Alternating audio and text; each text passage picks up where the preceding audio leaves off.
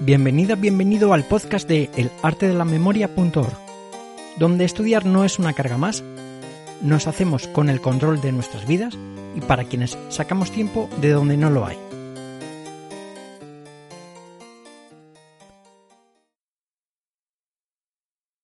¿Cómo sacar tiempo para estudiar sin dejar de estar en las redes sociales? Te agradezco mucho que empieces a escuchar este episodio ni te imaginas lo mucho que supondría para mí que encima lo escuchases entero. Y ya no digamos si encima le hablas de ello a alguien que lo pueda necesitar. La leche. Antes de nada, quiero contarte sobre mis planes con este podcast. Me comprometo contigo a publicar un podcast cada dos semanas los martes. Sigo fiel a mi objetivo de que seas capaz de acceder a tus propios recursos internos para probar cualquier prueba de conocimiento. Recursos internos que tienes de forma innata y siempre has tenido, a menos que sufras algún tipo de impedimento físico o emocional. Incluso así, en algunos casos, también es posible aprobar exámenes muy difíciles. Cuando hablo de cualquier prueba de conocimiento, me refiero igualmente a oposiciones y a sacar plaza, carrera universitaria, estudio de posgrado, máster, certificación profesional, para seguir avanzando profesionalmente o porque simplemente te apetece.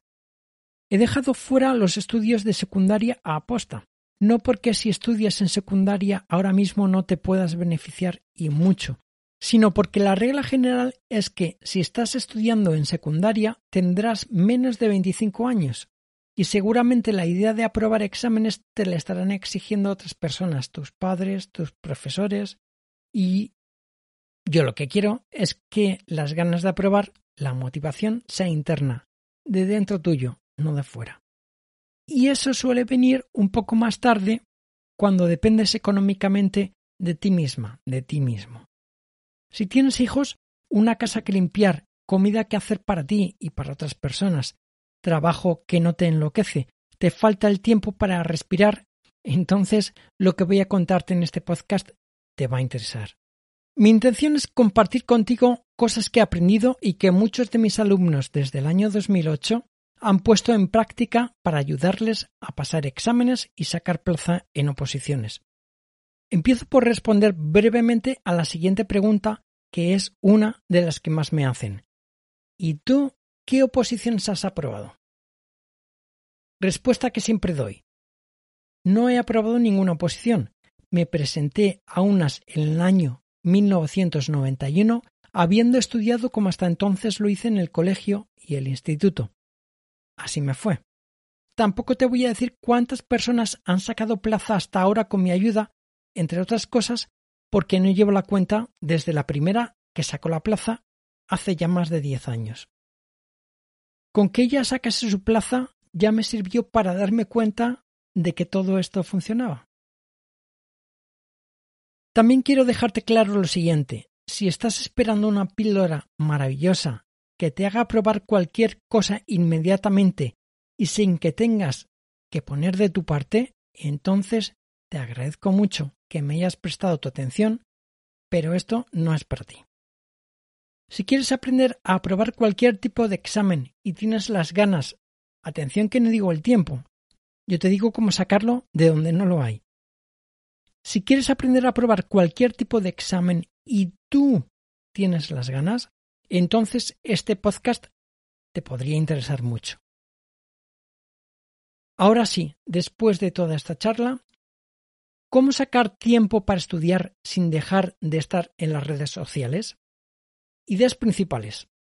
Una de las principales fuentes de estrés y pérdida de tiempo efectivo en el día es la mala utilización del teléfono móvil. Ojo que no digo la utilización, sino la mala utilización del teléfono móvil. Sírvete tú del móvil, no que el móvil se sirva de ti. Cuando ahora hable de notificaciones me refiero a cuando el teléfono te avisa de la llegada de un mensaje de email, WhatsApp, Facebook, Twitter, Messenger, Instagram, Pinterest. Básicamente se trata de minimizar al máximo el impacto de las notificaciones en el móvil. todo lo que tienes a continuación es aplicable a cualquier tipo de dispositivo móvil, smartphone, tableta, portátil. Vale, ¿y cómo lo haces? 1. Baja el volumen de las notificaciones al mínimo, es decir, quita el sonido de alarma de la llegada de una notificación y como mucho, déjalo para que te avise con una vibración del teléfono, pero nada más. Quita el volumen de todas las notificaciones. 2.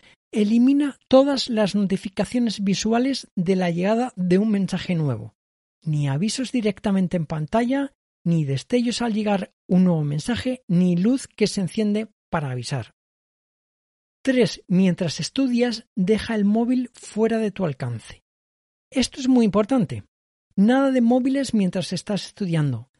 La mejor ayuda mientras estudias te la va a dar apagado. Acuérdate, sentido común. Si necesitas el móvil para hacer test psicotécnicos, por ejemplo, pues adelante, utilízalo, pero desactiva todo lo demás. 4. Fija un tiempo máximo de 40 minutos al día para contestar y escribir mensajes de email, Facebook, WhatsApp, Instagram y demás redes sociales. Esto también es muy importante. No se trata de que te despidas de los mensajes para siempre, ni de tus amigas, ni de tus amigos, familiares, ni mucho menos. Se trata de que empieces a tomar tú el control. Si no pueden ser los 40 minutos juntos y siempre a la misma hora del día, no pasa nada. Pero lo ideal es que sean por lo menos dos horas antes de irte a la cama y nunca justo al despertarte por la mañana. Me explico.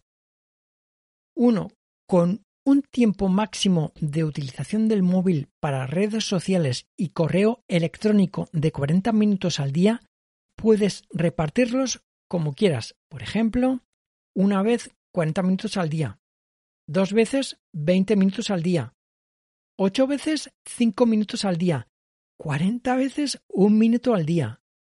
Insisto, el móvil lo apagas por lo menos dos horas antes de acostarte y lo enciendes por lo menos una hora después de despertarte. Pasamos al último punto. No pasa nada si no te has quedado con todo hasta ahora porque al final te lo vuelvo a contar todo muy resumido. Considera la utilización del móvil en modo avión durante el tiempo fuera de esos 40 minutos. Con el teléfono en este modo lo que haces es cortar todas las conexiones, no solo a Internet, de datos, pero también de llamadas de voz. Si te funcionase mejor esta opción, ahí la tienes, modo avión. Y ahora una aclaración. Todo lo anterior deja de tener sentido si en uno de los siguientes días estás esperando un mensaje extremadamente urgente y necesitas saber cuanto antes que te ha llegado.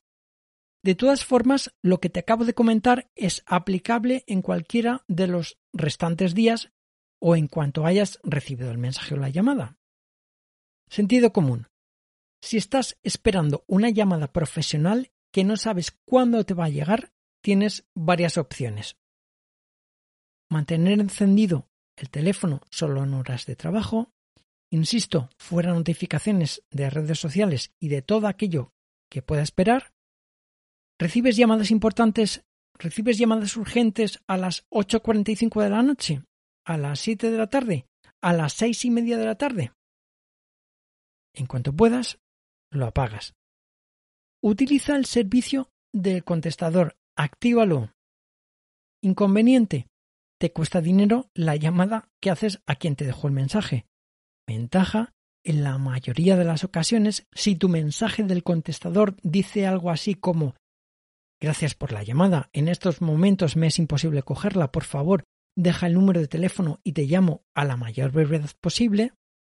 Si tu mensaje del contestador dice algo parecido al anterior, agradecimiento por la llamada y compromiso de llamar cuanto antes, la probabilidad de que la impresión que dejes en la otra persona es que sea más positiva que si coges el teléfono enseguida.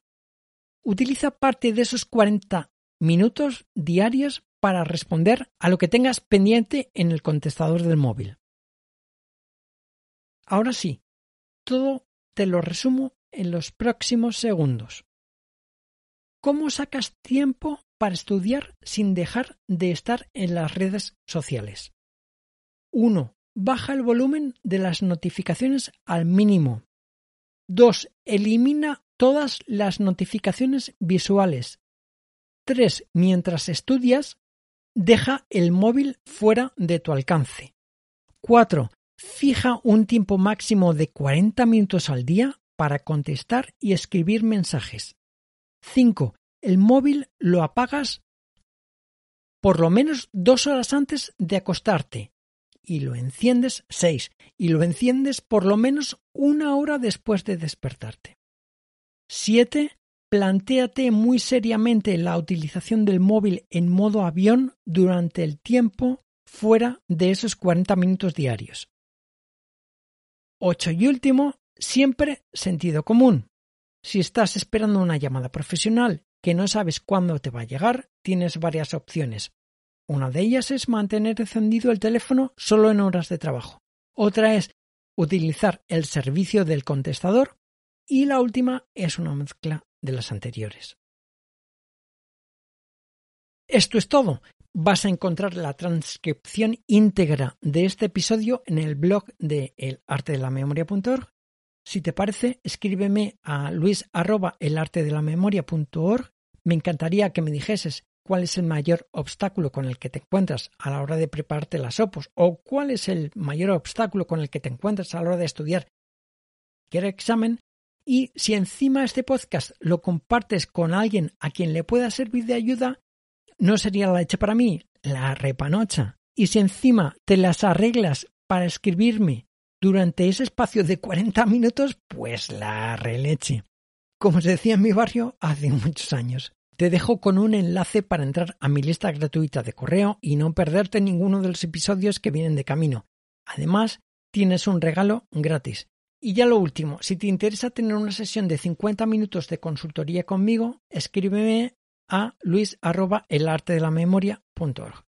El enlace con el regalo para ti está en el artedelamemoria.org barra YP, Y de yo, P de puedo. Gracias y cuídate. Un abrazo desde el artedelamemoria.org, donde estudiar no es una carga más, nos hacemos con el control de nuestras vidas y para quienes sacamos tiempo de donde no lo hay.